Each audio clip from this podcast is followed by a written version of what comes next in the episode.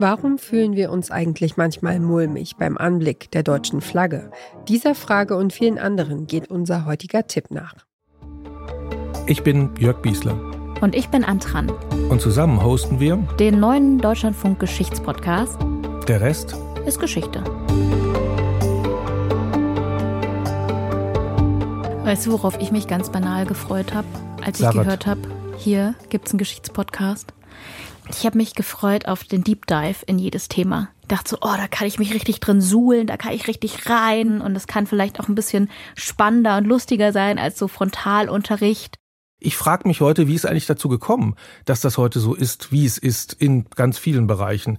Nehmen wir zum Beispiel das Bild vom Soldaten oder unsere Nationalflagge. Ja, warum sind die denn eigentlich so und warum, warum ist das in Bewegung gekommen? Was waren die wichtigen historischen Epochenschritte? Und das mit Fachleuten in Erfahrung zu bringen, warum wir heute so denken, wie wir denken, das finde ich super spannend.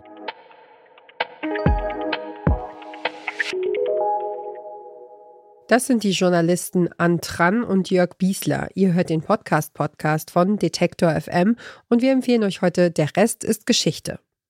Der Rest ist Geschichte ist ein Geschichtspodcast, den es seit März im Deutschlandfunk gibt. Jede Woche schauen sich Jörg Biesler und Antran im Wechsel ein historisches Thema an, das seine Schatten in die Gegenwart wirft.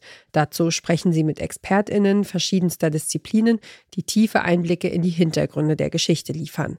Beispielsweise zum Thema Urlaub.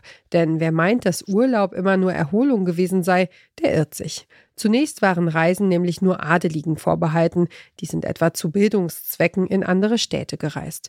Das hat sich dann erst am Ende des 18. Jahrhunderts geändert, wie der Historiker und Soziologe Hasso Spode erklärt. Jetzt ziehen wir aus den Zentren in die Peripherie, also Orte, die bislang als grässlich, schrecklich, gefährlich galten, werden jetzt plötzlich umgewertet als erhaben, und schön ein Zeichen der der Größe Gottes. Also die und, ersten Urlaubsreisen, die gehen tatsächlich nicht in die Städte, sondern die entdecken die Natur. Ja, ja, das sind äh, äh, die ersten touristischen Ziele überhaupt sind a die Schweizer Berge. Das ist ganz äh, vorne.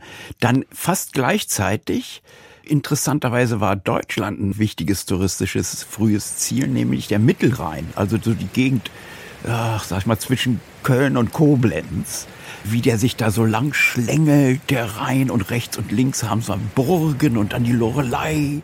Natürlich ist Geschichte nicht immer nur Urlaub und Friede, Freude, Eierkuchen. Aber genauso wie den leichten Themen widmen sich die Hosts den schweren. Ernsthaft und mit vielen persönlichen Eindrücken und Erfahrungen, so wie hier an Tran im Gespräch mit dem Historiker Paul Nolte über die Geschichte des Wahlrechts. Mir ist das Thema so wichtig, das Thema Wahlrecht, weil mhm. ich bis letztes Jahr nicht wählen durfte. Mhm.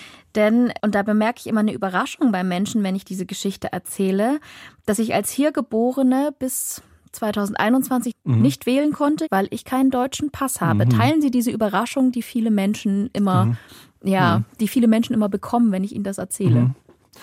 Nein, ich bin gar nicht so sehr überrascht, weil ich weiß aus meiner Beschäftigung, dass wir ein großes Defizit haben, auch in unserem Zugang zum Wahlrecht. Wir reden häufig über die Ausweitung des Wahlrechts äh, altersmäßig nach unten. Ja, kann man auch drüber reden, aber wo es wirklich brennt, finde ich, ist viel stärker, dass größere Teile unserer dauerhaften Wohnbevölkerung eben nicht mitwählen können, weil sie keine deutsche Staatsbürgerschaft haben. Und da müssen wir, glaube ich, unbedingt dran, da eine Debatte drüber führen. Wie haben sich Demokratie und Wahlrecht entwickelt? Wie hat sich unser Bild von Soldaten verändert? Warum protestieren Bürgerinnen in Frankreich anders als Menschen in Deutschland? Der Rest ist Geschichte stellt Fragen, die unsere Gegenwart bestimmen und die ihre Wurzeln in der Vergangenheit haben. Dazu sprechen die Hosts mit Expertinnen, lassen aber auch persönliche Sichtweisen mit einfließen. Der Rest ist Geschichte ist eine Deutschlandfunkproduktion. Neue Folgen gibt es jeden Donnerstag. Und wer diesen Podcast hört, weiß nicht nur, dass 333 bei Issos Keilerei war, sondern auch, wann Rom aus dem Ei geschlüpft ist.